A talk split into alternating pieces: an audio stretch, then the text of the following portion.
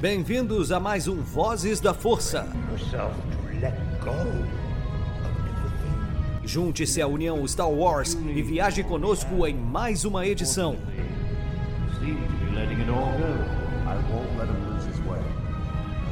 Seja também a fagulha que manterá a chama de Star Wars acesa por muitos anos.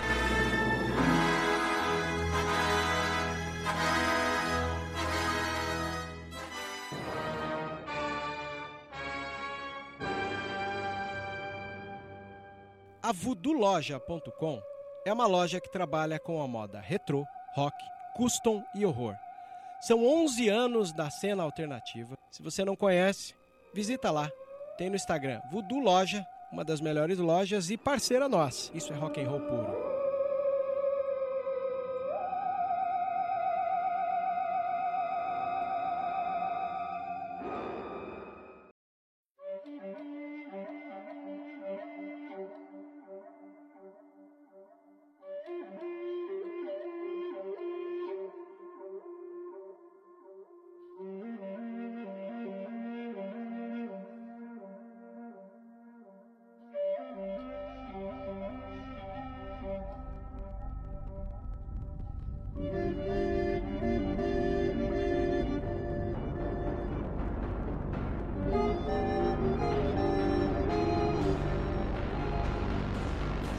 Thank you.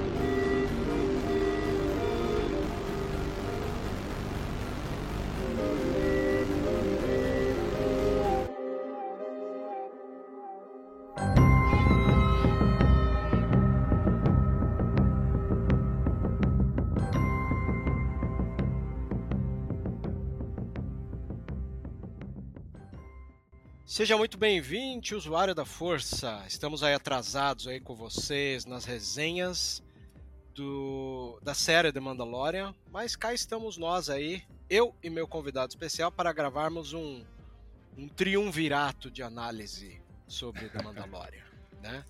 É, queria apresentar a vocês o nosso convidado que permeará essa caminhada de três análises. É o Gustavo Giroto. Por favor, Gustavo, você já é da casa, mas pode se apresentar. Opa!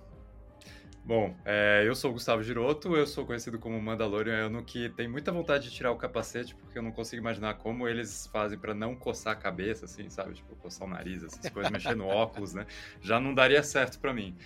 Mas enfim, eu falo sobre cinema, séries, TV lá no meu canal Gustavo Giroto no YouTube, e essa que vocês estão ouvindo de fundo é minha cachorra, que, enfim, não consegue ficar quietinha.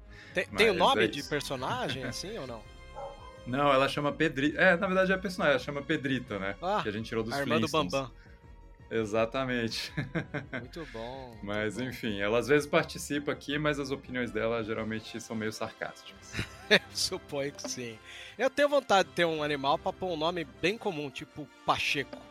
Deve ser muito É. engraçado. Brandão. Nome de gente, né? Nome, nome de de gente eu acho gente. engraçado. É. E o pessoal dá risada, assim. Isso me lembra um. Um- um- um- uma vez eu vi um, meme que era um recorte de depoimentos na internet. Uhum. Aí tava um pessoal assim é, na, na sala de espera. Aí é, tava acho que alguém com Yorkshire, um cara com Pitbull.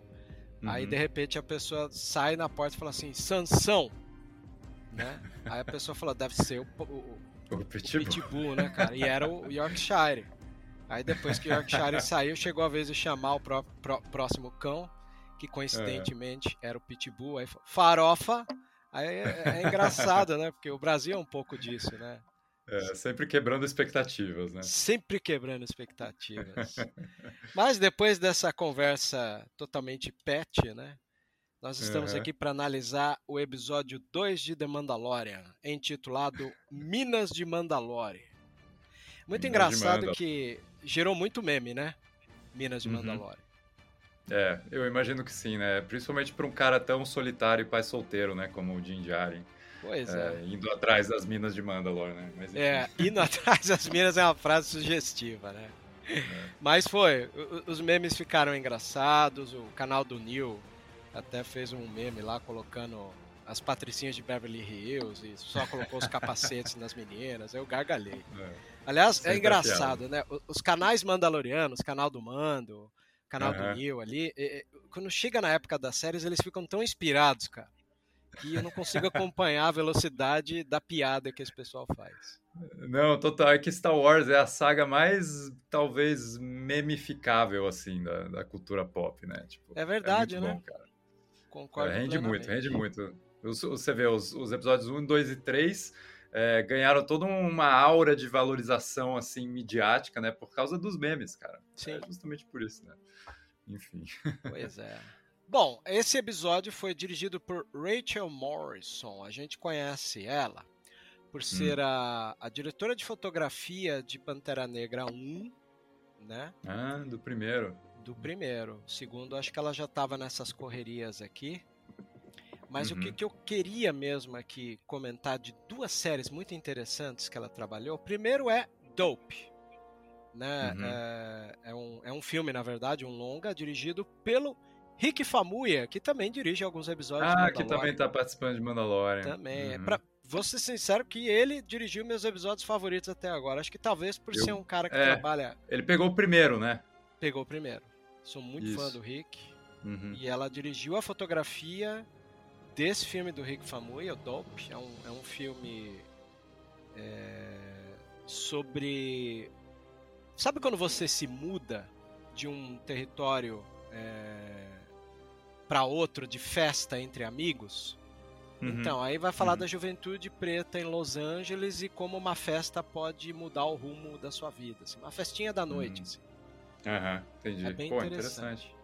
Uhum. E, e outra obra que ela tem, é, que eu fiquei bem interessado na época e vi, é, com a direção do Dee Rees, é um, um outro longa chamado Mudbound Lágrimas sobre o Mississippi. Só o nome já vai trazer Uhum. algumas questões aí de filmes raciais, né? É, total, total. E ela vai trazer uma, um problema na zona rural, ah, ali na região do Mississippi, no pós-guerra, obviamente, sobre racismo e os pretos Uhum. tentando se adaptar na vida pós-guerra. Detalhe muito bom que foi reaproveitado pelo Clinton, Clint Eastwood, no Uhum. Flag of Our Fathers, né, que é o. Conquista da Honra que veio pra cá, um dos filmes muito bons sobre trauma pós-guerra, né? Pô, que legal. Cara, me chama muita atenção que vários diretores aí que entram nessa série de Star Wars, assim, você vai ver o currículo dos caras, é umas coisas assim que não tem necessariamente a ver, né, com o que Star Wars é, assim. Mas eu acho que faz parte desse trabalho de cura- curadoria aí do John Favreau, do Dave Filoni, de pescar esses novos talentos, né? E, e ver o que, que eles podem contribuir para uma série que é uma série mais formulaica, né? Querendo ou não. Principalmente Mandaloriano, uma série bem, O que me dá uma assim. esperança de que os produtos saiam é, numa retórica aproveitável é quando a Uhum. gente assiste aquele Disney Gallery Uhum.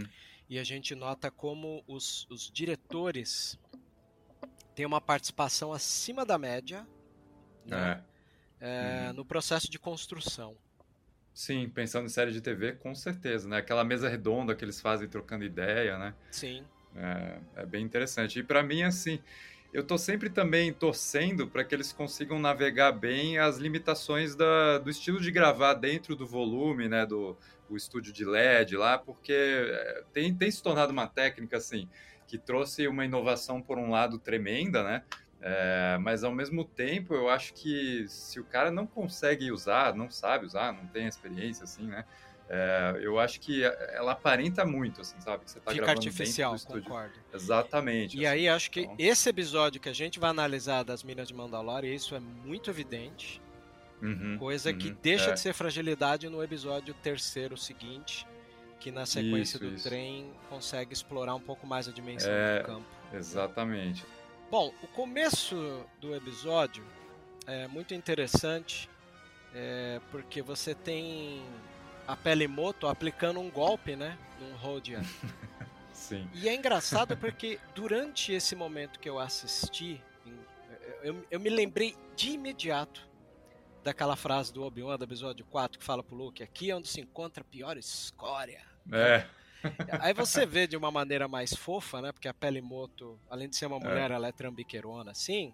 Sim, Mas não sim. deixa de fazer parte da score. É quando ela tem até os robozinhos indicando quando o Rodian sai para ela recolocar é. a mesma peça na, uhum. na, nave, né? Porque você tem uma corrida em Mos Espa, né, aparecendo uhum. de longe, ou seja, o episódio já abre em plano geral para te contextualizar das corridas em Mos Espa, que a gente viu tanto no episódio 1 quanto em The Bad Batch, no episódio 4, intitulado Faster. Isso, e ela fala que é o é de Bunta Eve, né, que, que eles é. mencionam, que eu acho que remete ao episódio 1 também, né? Sim.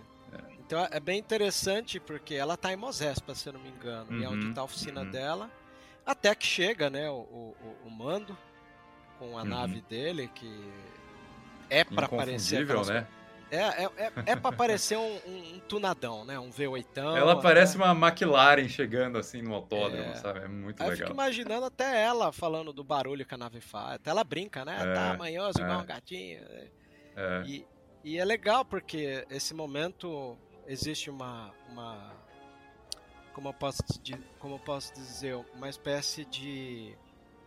É bem íntimo o relacionamento dela com o Grogu. Há uma uma, uma série de confianças ali que eu não imaginava ver, que é quando o Gugu pula né, no, no, no colo dela uhum. e ela ria, tá? Mostra até o dente faltando que ela perdeu lá no livro de Boba Fett. Total. É. E... Cara, eu, eu acho assim, eu acho que a, a Pele, ela é uma personagem que vem crescendo ao longo das, das séries que a gente tá vendo, né? Apareceu em Boba Fett também. É, eu, eu gosto da personagem, sabe? Eu acho que a Amy Sedaris, que faz ela, né? Que também Sim. trabalhou em, em BoJack Horseman, uma personagem maravilhosa que, eu, que, eu, que vem daquela série, né? Que é, era agente de, do BoJack Horseman, né? Ela que Sim. colocava ele no, nos jobs ali. Enfim, ela traz uma energia de ser essa pessoa que atua quase como um, um manager, assim, de carreira, sabe? Que vai meio que enfim, pro, pro mando ela prover as peças e o maquinário. Eu só acho que assim, cara, nesse segundo episódio, é, a inserção dela, ela deixa muito claro um problema muito grande assim do primeiro para mim, que é você ter construído toda uma cena gigante lá que o Mando precisa do, do IG-11, né, para resolver a treta de ir lá para Mandalore e tudo mais. E aí, bom, é, tenta reanimar o droid, não dá certo. Leva o droid para consertar com os Babu Freaks lá, não dá certo. E aí, nesse segundo episódio, eles resolvem no começo do episódio: ah, não, é só você pegar esse outro droid aqui que é o droid que a gente viu lá no episódio 4, né? Que seria o droid que o tio do Luke compraria, mas ele dá problema. E aí eles acabam levando o R2D2. E assim, é, eu acho bonitinho, sabe? É um easter egg e tudo mais. É, você insere a personagem de novo, ela funciona como esse. Como se fosse esse é, Lucius Fox do, do Mando, quase, né? Sim. Mas, é, para mim, ressalta um problema do primeiro episódio, que ressalta por si um problema da temporada como um todo, que eu acho que tá sendo uma temporada meio desconexa, assim. Eu, eu diria que ela, ela não encontrou o seu norte ainda, sabe? Sei.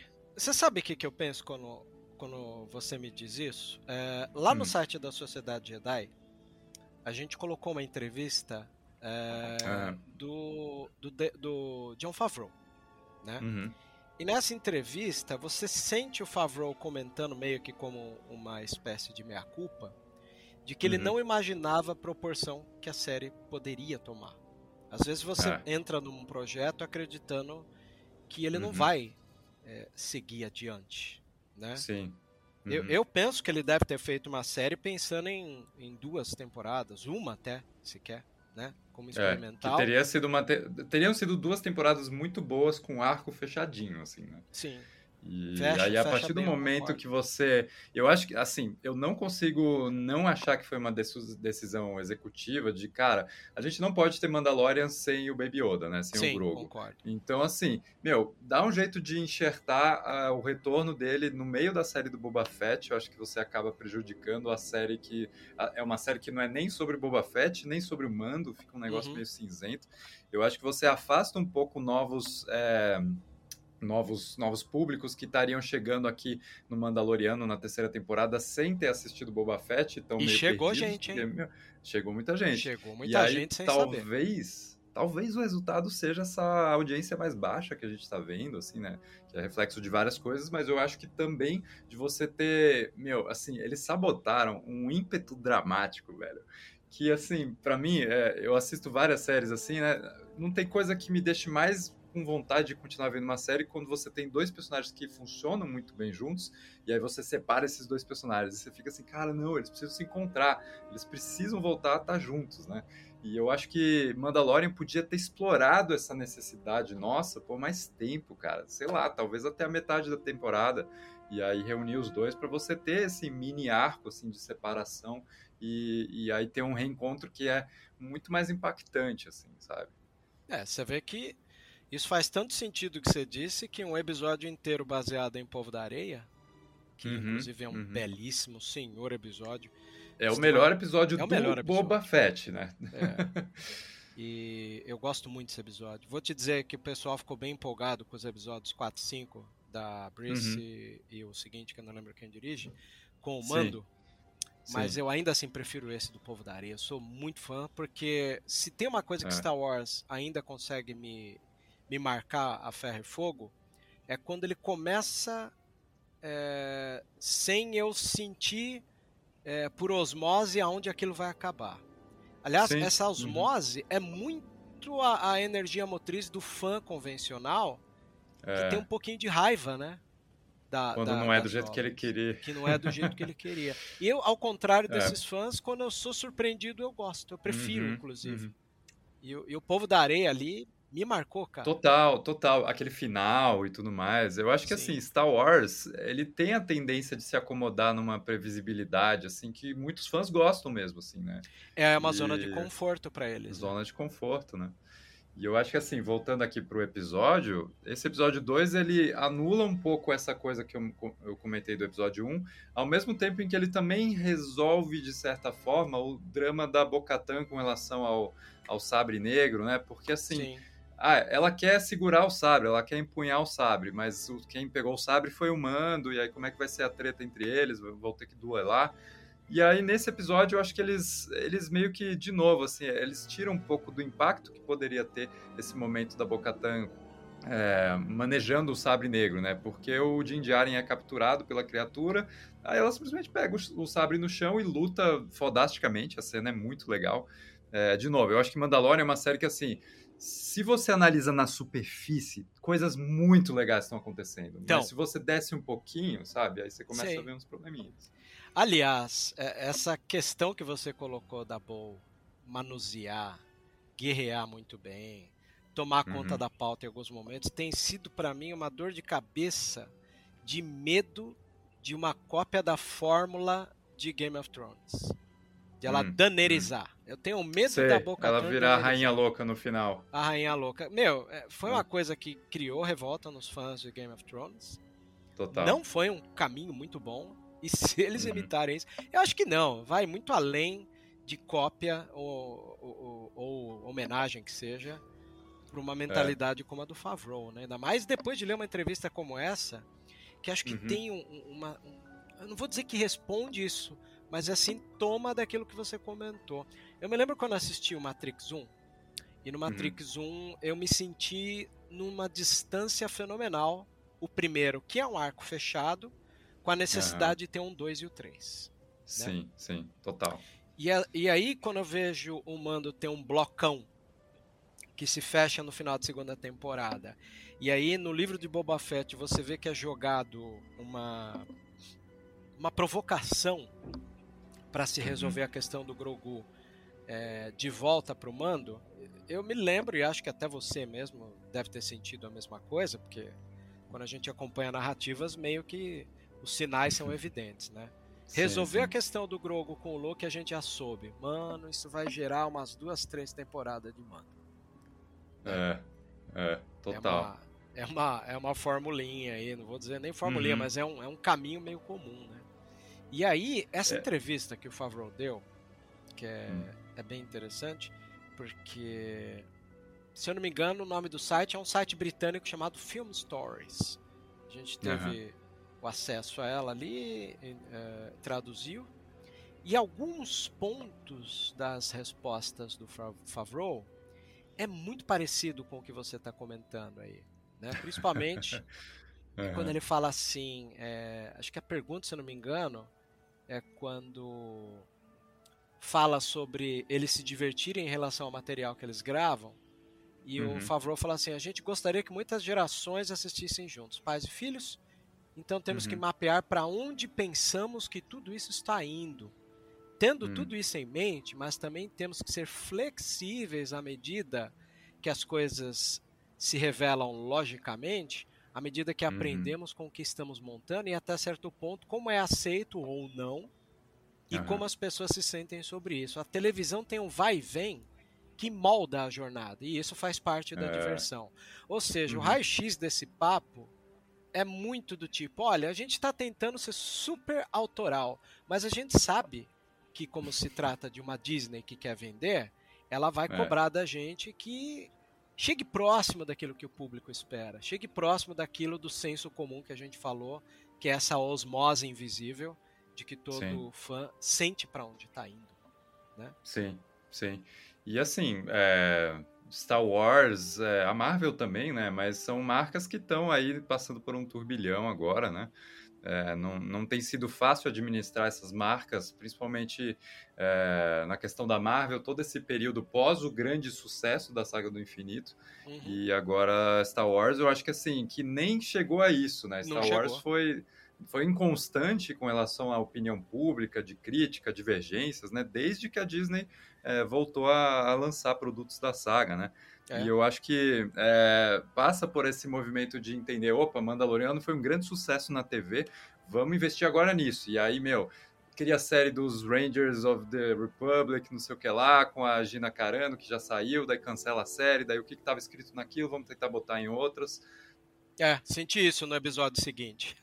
Exatamente. Aí você bota num diálogozinho no episódio 1 ali, ah, onde que tá a Cara Dune? Ah, foi pra lá, não sei pra onde, assim. É. Então, eu sinto que Mandalorian agora é uma série que ela acaba necessitando de diálogos muito expositivos, assim. É, eu brinco, assim, que os personagens parece que estão sempre reci- recitando frases que você colocaria é, num capacete eletrônico de, de Mandaloriano. Se você aperta Uhum. o botão, ele fala uma frase lá. Preciso ir para as minas de Mandalor para me redimir, sabe? Tipo, Buzz Lightyear, assim.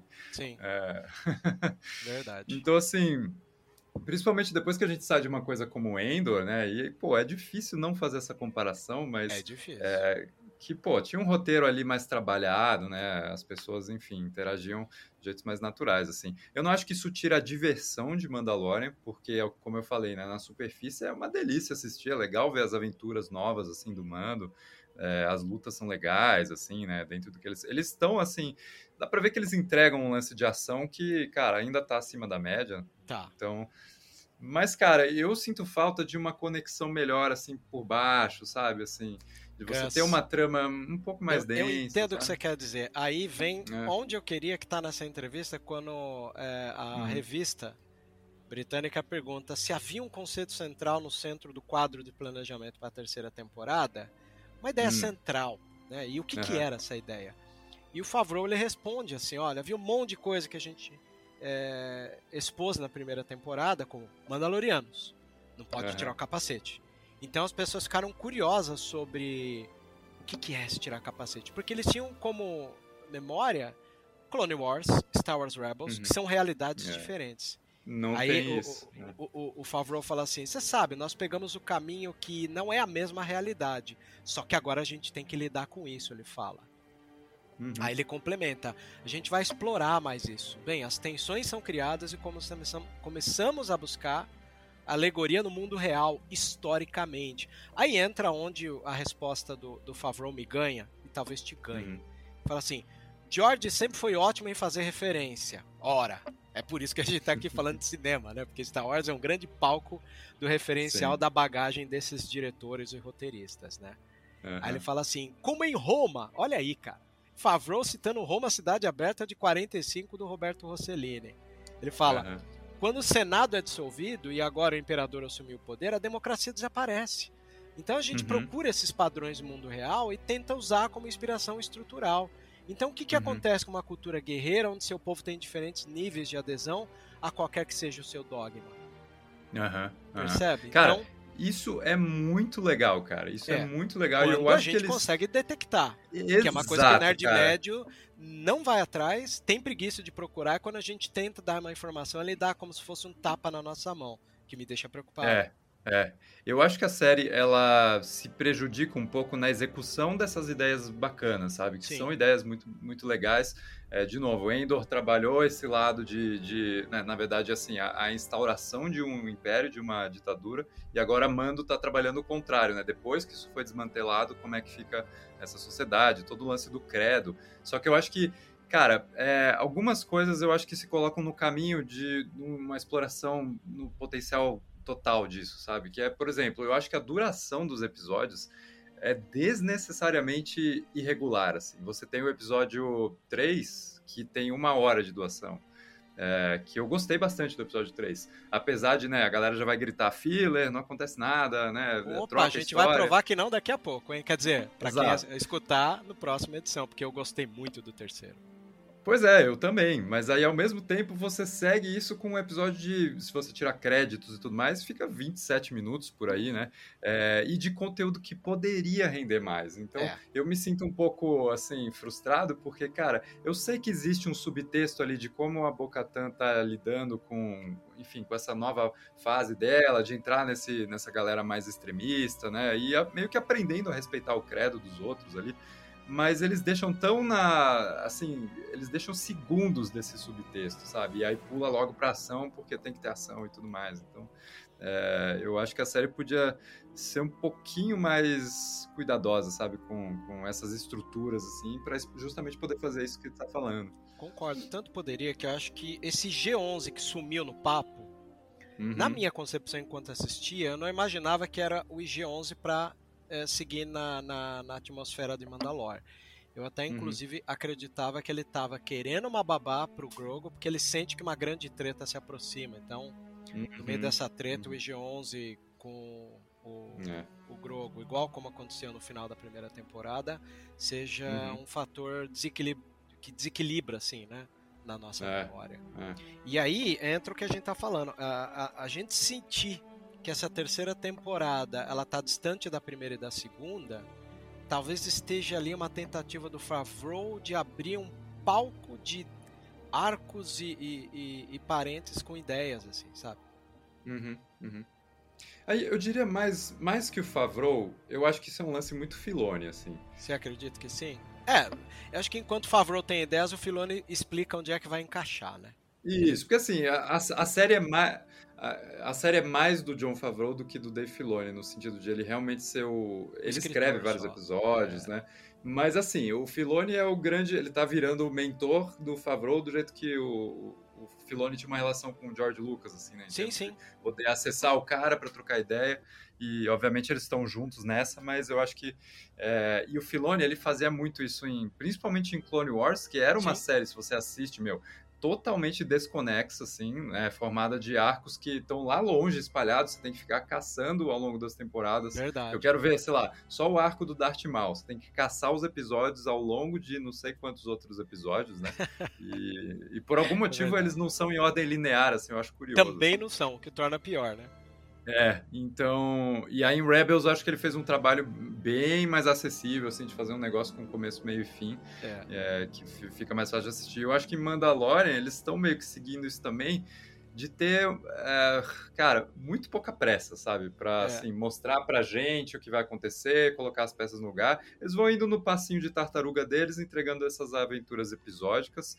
Eu entendo que isso faz parte da série, assim, eu gosto também, sabe? É uma escolha. Mas eu acho que em alguns casos, nessa terceira temporada, eu acho que eles podiam já ter dado um pouco mais de fundamento, um pouco mais de pistas do que a gente pode esperar, né? Concordo.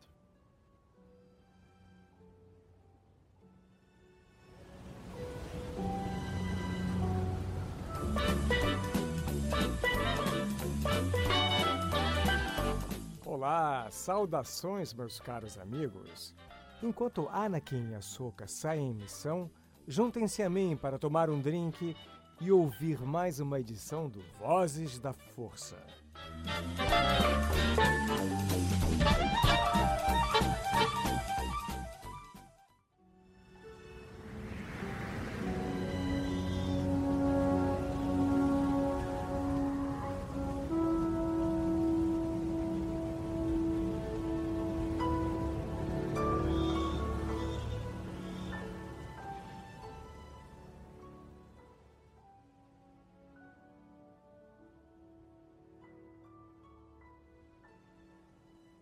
Sei que nessa entrevista, em algum momento, o Favreau ele até responde é, sobre como o quanto ele pode reaproveitar a quantidade de, de situações que abriram nesse primeiro episódio. E é verdade. A gente tem um leque Uhum. de situações que parece se abrir. E Sim, no capítulo, né, assim que a, a, a, a, Pelimoto cede o, o, o Astromech, eles Uhum. vão ali, né, pra Mandalore. Aí entra Uhum. uma coisa que você falou, tá cheio de, de, de diálogos expositivos, que é um didatismo que não existia na primeira temporada, principalmente quando ele tá é, explicando pro Grogu os planetas e Aham. como se navega no espaço, e vai ser utilizado isso momentos depois no, pró no próprio episódio, né? É. Nesse sentido, eu acho até bonitinho, porque Sim. você tá. O objetivo final é desenvolver a relação entre os dois, né? Sim, Agora me, me incomoda quando o objetivo final é tipo. pra é, nós do lá, lado de cada tela. explicar pra gente É. de cá o que aconteceu em Boba Fett, sabe? Sim. Ou o que aconteceu com a Gina Carano, que é ainda mais extra, extra série ainda, né? Tipo, É. É legal, é legal até você falar de situar, porque depois que, que o mando desce da nave, a linda ali na, na, na- no ferro velho da, da Pelimoto, ela pergunta, né, do, ah, o que que é, os Huts estão querendo incomodar o Boba de novo? Eu falei, opa, situou é. historicamente, é, também é um pouco do didatismo, né? Opa, Eu, eu acho um pouco inorgânico, assim. É, eu acho umas exceções um pouco inorgânicas, É. assim. Mas, Salta aos olhos mesmo, bem, não né? vou negar. É, é. E aí, assim, você vai pra Mandalor e isso eu acho legal. Eu gosto da chegada no planeta, assim, eu gosto de você sentir a, a chuva, né, a, a gota da água, assim, escorrendo pelo vidro da nave, que nem a gente Sim. observa quando a gente faz viagem de carro, né? É, Verdade. essa coisa bem tátil, assim, de você sentir Uhum. a atmosfera do planeta. É, E eu, eu gosto de várias coisas, assim. O que me incomodou um pouquinho nesse episódio é essa dinâmica de, assim, ele chega no planeta, entra lá e tal, aí ele é preso, daí manda o Grogo, o Grogo volta no planeta da Bocatã, daí depois volta pra Mandalor. Me pareceu muito assim, tipo... Ah, eu tô. Tá, aconteceu uma coisa comigo aqui, e aí ele vai lá ver a Bocatã que tá na esquina do lado, sabe? Então quebra um pouquinho desse isolamento Cara, por que, que os Mandalorianos evitavam tanto esse planeta se é tão tranquilo de entrar e sair, assim, o tempo Sim. todo, né? Então, Mas aí o didatismo também está aí, Gus. Aquela, aquele momento Hum. que ele vai lá, enfrenta aquelas criaturas que me, me remetem muito aos Morlocks do filme Máquina do Morlocks Tempo, da máquina do tempo né, do total, Michael velho. Wells ali. Parece demais. né? Ele enfrenta É ali, acha é o, o Astromech, levanta ele, devolve Uhum. pra nave. Aí eu pensei, cara, por que, que você devolveu um Astromech pra nave? Aí eu entendi depois, né? Porque ele vai descer ele poder Aliás, quando pilotar. ele desce, é lindo, porque a gente É que é gosta legal do demais. Clone Wars e, É. e- e Rebels e lembra como era a cidade dentro Exatamente. do domo, É. é, lindo aquilo, É. né? Aí você vê só muito ruína, legal. cara. E o jeito como ele desce, né? Assim, ele dá um passinho e aí vai, tipo, planando, assim, pra... É, é uma exposição visual. É isso que eu gosto, sabe? Eu é também. Você dá tempo pra gente contemplar e absorver aquela sociedade visualmente, sem ele precisar falar. Ele até tem uns diálogozinhos assim, ah, isso aqui é um túmulo agora. É, é um diálogo que, assim, não precisaria porque a gente tá vendo que é um túmulo, que é um né? túmulo, Mas- concordo. Mas eu me senti no Senhor dos Anéis, a Sociedade do Anel ali, quando eles entram em Moria, sabe? Você tem essa Caramba, eu coisa, citei assim. Moria também. Eu, eu É. também lembrei de Moria, isso. Uhum.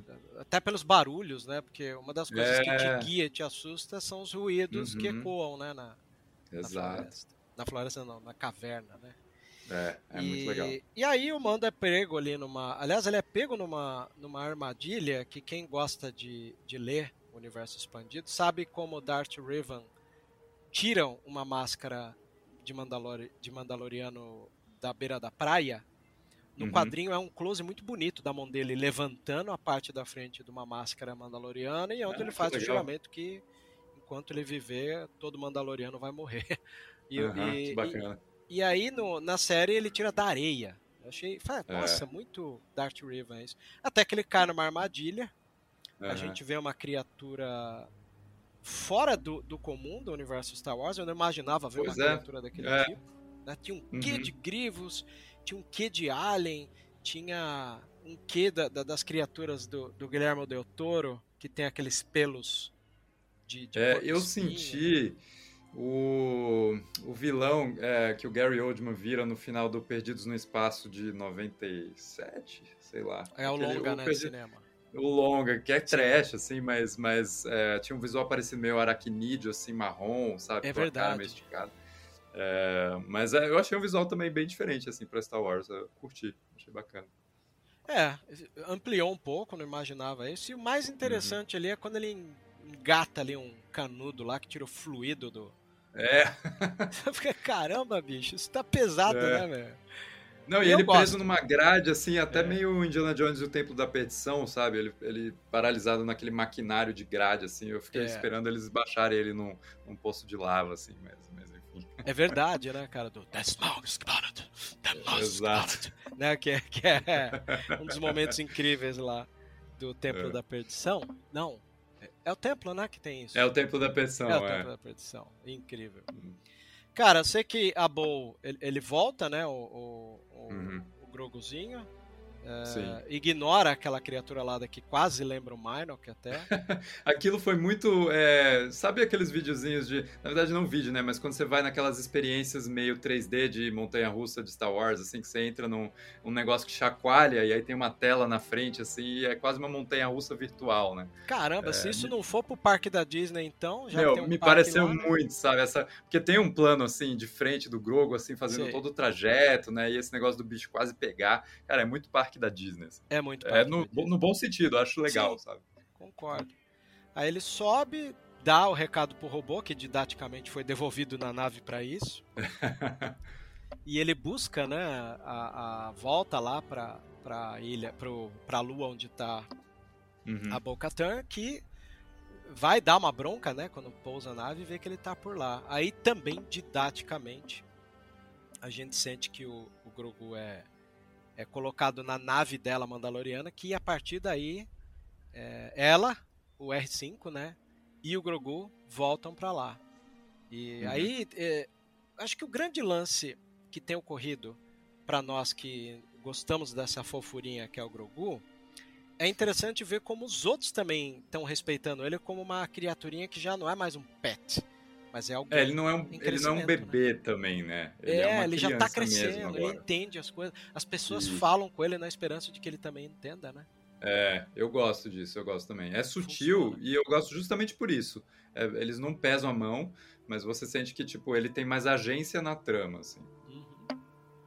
E a, a Bo-Katan, nesse quesito, é, passa pelas mesmas questões que o Mando passou. Aí é, é Uhum. engraçado, porque ela tem um domínio de espaço, né? A primeira vez que, que, o, que o Mando briga com aquelas espécies de Morlocks lá, ele... O espaço é pequeno, ele perde a pistola ali quase, tem que usar É. o Darksaber que ele também não domina. E, e Aham. essas mesmas situações que ele é imposto, a boa é colocada e sabe se virar bem, né? É, é, não, ela manda bem demais, assim. Ela manda bem demais. Também sou fã dela nisso. Eu gosto da cena, eu acho, tipo, foda, sabe? Eu gosto do destaque pra Bo-Katan, que é uma personagem é, que eu acho interessante, interpretada por uma atriz que eu sou mega fã desde Battlestar Galactica. Então, assim, é, o meu, a minha única questão, assim, esse momento dela pegar o sabre, eu penso que podia ter sido, de novo, segurado um pouco mais, sabe? Pra acontecer, assim, num momento ápice, assim, de repente... é, o Mando vai morrer pelas mãos do grande vilão da temporada, sabe? E aí ela pega o sabre. É, eu sei que pode parecer clichê, mas é, eu não sei. Eu acho que eles, eles pegam umas cartas mó legais. É tipo quando você tá jogando Uno e você tem lá aquele mais quatro super conveniente assim, e você joga sem precisar tanto, sabe? Tipo.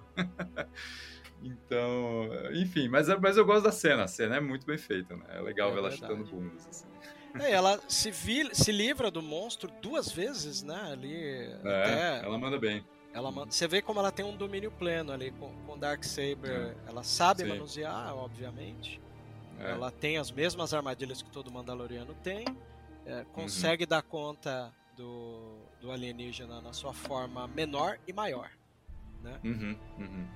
E, e aí, depois que ela livra ele, é, há aquela conversa sarcástica, né? Ela fica um certo sarcasmo, até que ela, não, eu vou te levar até as minas que eu sei que você não sabe, senão você vai sair. Tá dentro do É. discurso, né? Você vai sair dando cabeçada por aí e não é isso Sim, que eu quero, sim. eu vou te levar Sim. lá. Né?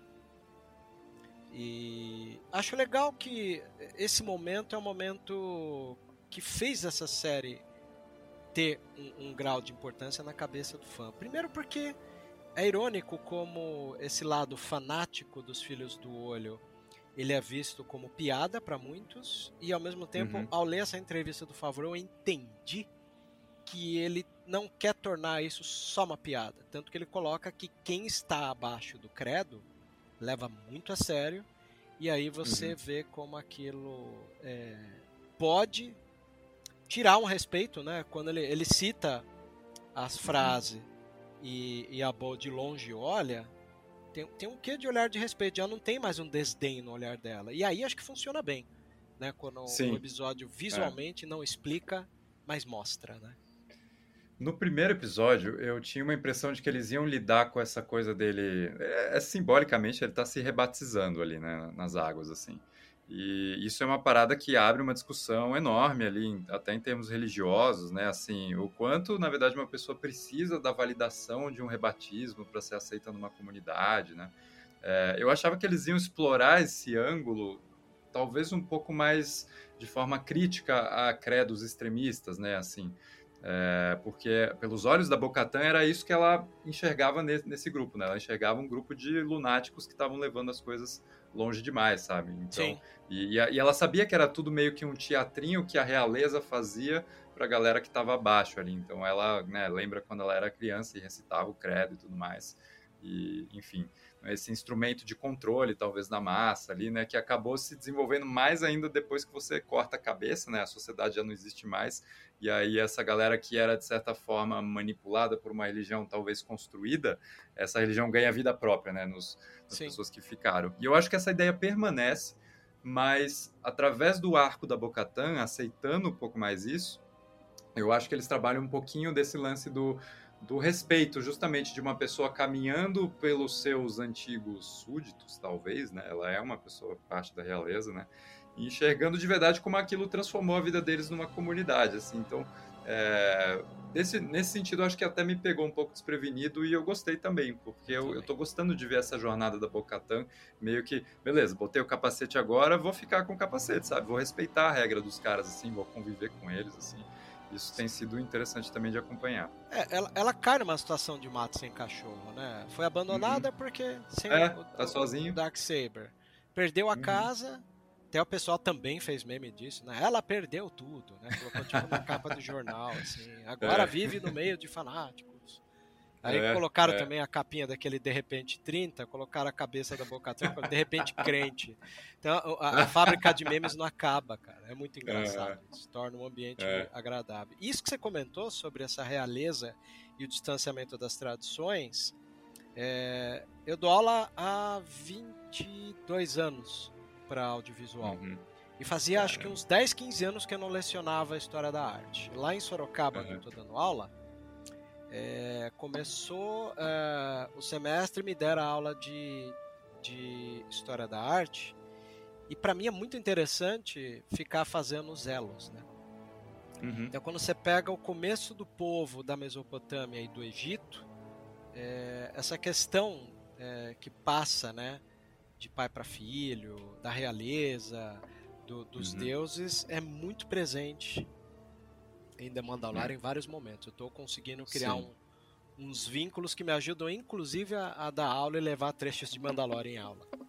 Pô, isso é animal, porque eu acho que é, a cultura pop tem esse poder de né, emular é, discussões que a gente já teve no mundo real, assim, de, de fazer paralelos, de fazer, é, enfim, é, parábolas, né, com coisas muito reais. Enfim, tudo que a gente cria vem da nossa referência que aconteceu aqui. Eu acho que é um jeito de botar a galera para discutir isso, né? Assim, Sim. pô, acho que eu não sei qual é a idade dos seus alunos, né? Mas talvez até adolescente que não teria o interesse de discutir isso. Como é que você cria uma cultura de pessoas muito zelosas no seu credo, assim, e como isso pode levar a atos talvez um pouco fanáticos, extremistas, né? Aí o cara não vai querer discutir baseado nas religiões que a gente tem aqui no mundo, mas talvez ele queira enxergar esse espelhamento pela cultura pop, né? E pode ser uma porta de entrada. Eu acho muito bacana isso. Maravilha.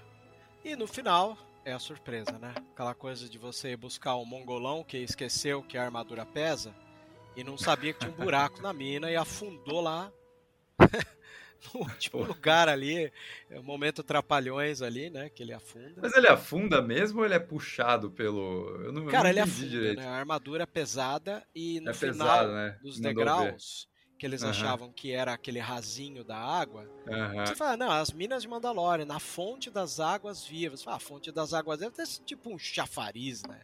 É, cara, porque ele vai muito rápido, velho. Então, é, é- é o peso do, do Beskar faz É. isso, ele só tira. Aham. Ele só tira o jetpack, se você for analisar, né? É, a É, mesma armadura que no episódio, um dos episódios finais da primeira temporada, usa ele como escudo para ir tomando os tiros ali. Aham, né? Você vê aham. que é uma armadura pesadinha, assim. É, e- não, faz sentido, até porque ele não lembra depois, né? Sim, ele não lembra. Ele fala que estava andando e afunda. E, e Aham. casa o encontro de que a explicação da própria Bo-Katan é que aquele buraco deve ter aberto com a queda das bombas, né? Da Noite das Mil Lágrimas. né? Sim, sim. Aliás, uma referenciazinha a Godzilla, né? Que os, os ataques nucleares ali na, na Segunda Guerra, que na verdade meio que dão uma ativada ao monstro, alguma coisa Essa assim. coisa liberta de bomba monstro. que ativa, cara, ela é tão bem aproveitada em alguns filmes. É, já que a Uhum. gente gosta de falar de cinema, me sinto à vontade de falar com você sem parecer que é enrolação. Mas tem um filme do Wes Craven que eu sou apaixonado, que foi o primeiro filme de horror que na minha infância eu precisei esconder nas camisetas do meu pai porque eu estava assustado. O nome do filme é The Hills Have Eyes, aqui vem com o Uhum. nome de Quadrilha de Sádicos. E a Uhum. história era sobre uma família comum que ia passar no deserto árido e furava o pneu, mas uma família de pessoas tortas, como se Uhum. fossem parentes do Letterface do massacre da Serra Elétrica, pega essa família e fica fazendo tortura psicológica com eles, né? Aham. É um filme pesado, assim, pra década de Caraca. 70. E É. o Alex Aja, que é um diretor que eu gosto muito de horror, até faz um tempinho que ele não aparece aí dirigindo alguma coisa, o Aham. Aja fez um remake desse filme que veio com o nome de... Eu preciso até puxar aqui. É, Alex Aja, vou até colocar aqui. Eu sei que o, o, o, o remake do The Hills Have Eyes, tanto o remake quanto o original, tem o mesmo nome. Né? Uhum. Mas Viagem aqui- Maldita. Viagem Maldita, é isso aí. Obrigado. Que é um filme de 2006 e depois teve uma continuação não tão boa, mas com seu brilho. Uhum. Nesse filme, o, o Aja, ele reaproveita o escopo deixado ali pelo, pelo Wes Craven e ele fala que aquela família de deformadas é uma galera que foi alertada a sair daquela região, que ia ter teste nuclear no território do Novo México, e eles se negaram a sair. Uhum. As bombas foram Ah. jogadas, eles foram deformados e aí viram pessoas que querem deformar as pessoas que não são deformadas. Caraca, que De sinistro. uma maneira simples. E cara, tem uma Aham. cena que é inesquecível, né? A família nota a falta do pai, cadê o pai? De repente acende uma árvore com o pai crucificado pegando fogo em meia à noite no breu Caraca, do deserto. Falei, Caramba, botaram fogo no pai crucificado numa árvore no meio do deserto. Falei, caramba. Aham. E, e me chamou a atenção. Então, essa coisa que você comentado, tipo, é, que as minas de Mandalor abriu o buraco porque faz sentido essas bombas, né? As Uhum, mesmas uhum. bombas que minutos depois ali é, é, acaba caindo ali, né? No, no- minutos assim, óbvio, no começo do segundo episódio, ali do próximo, aliás, terceiro, é Uhum. a que destruiu a casa da Bom, né? Então, é, É. muito bem total. colocado essa coisa, né? O que que um, os bombardeiros acabam acontecendo, né? E eles estão sempre pu- puxando né, essas, essas pequenas referências assim adjacentes que é, eles nem fazem questão de deixar isso muito explícito, né? Mas eu acho que tá, tá dentro do processo criativo deles, assim, né? Tipo, são caras que têm muita referência e eu acho que na hora que eles estão fazendo brainstorm ali, tá tudo muito dentro, assim, né? É verdade. É muito legal. Mas ela enxerga ali o mitossauro quando desce para salvar Uhum. o, o, o Din Djarin, enxerga o mitossauro face a face, e acho que Uhum. aí entra o timing da direção muito boa, que é escolher Uhum. que hora que você corta o episódio, né? É, É. fica uma coisa de silêncio constrangedor ali, ele, aham. ele engasga ali, tirando a água ali. E, e aí ele pergunta o que, que aconteceu, ela, né? Ali- Aliás, é- é- é- isso acontece no começo do terceiro. Realmente ele- ela só tira ele da água tira É, eu acho que ela tira e você corta É. com um close no, no capacete da Bocatan. É um- E o que, Close. o que me chama a atenção é como. E aí eu acho que é um puta trabalho tanto do, da galera que dirige os episódios, mas também dos dublês corporais e do- ou dos Sim. atores que estão ali dentro, né? Muitas vezes é o dublê corporal, né? Você vê que eles até estão acreditando os, os outros dois atores Agora que tão, fazem né? o, o mando né, nos créditos finais.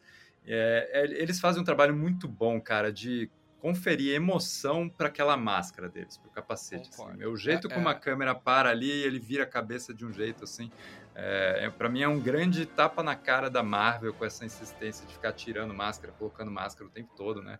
De Verdade. nanotecnologia ali, puta saco essa tendência deles, assim. É legal. E aí, Star Wars não, Star Wars foca na cara, naquele visual icônico que a gente ama e deixa a gente ler o que tá, ou às vezes até não ler o que tá na, na expressão do personagem, que é Ah, mais fica por interessante, nossa porque a gente conta, né? imagina. É, Exato. fica por nossa conta. Então realmente é muito legal. Pra quem tá ouvindo, os dublês de Pedro Pascal em The Mandalorian é o Brandon Wayne, que geralmente é quando o mando é pistoleiro, e o Neto brasileiro, John Latif, Wayne, né? é- é- ele, ele, ele é parente do John Wayne, eu não sei Parente, qual é, grau, parente, não se sei é o grau. bisneto Isso. ou neto, mas é, Isso, é parente É. do John Wayne, já tem uma carga aí no sangue muito Isso. grande, né?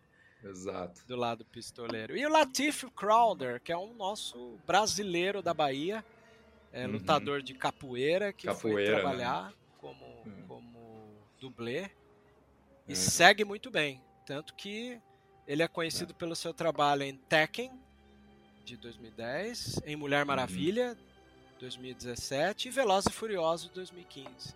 Tá? Uhum, Ele bacana. segue muito bem. Acredito que o gingado da caminhada do Mando seja mais do Latif do que do Brandon. É Ah, possível, é possível. Ele tem um É. gingadinho ali, né, brasileiro. Tá Hum. vendo? Deus é brasileiro, dizem, né? O Papa é carioca e o Mando é baiano. Olha aí que bom. Bom demais. Bom demais. E chegamos ao fim. É, não vou me despedir de você e nem do nosso ouvinte, que como é um, é um triunvirato de, de- de observações desses três episódios seguidos, a gente Uhum. se despede momentaneamente se você for desligar o podcast ou querer ouvir o próximo episódio do dia, né? Porque seguimos com o Guns aí, mais dois episódios, né? É isso aí. Então tá bom. Então, até daqui a pouco a você que é nosso ouvinte. This is the way. Como deve ser.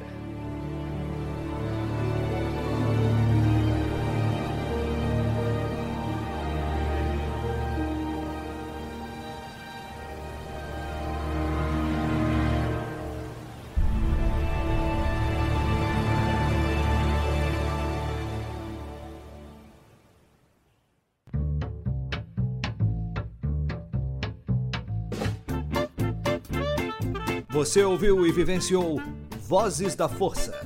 Por hoje é só. E que a força esteja com você sempre. Aqui é o comandante Paul Dameron desligando.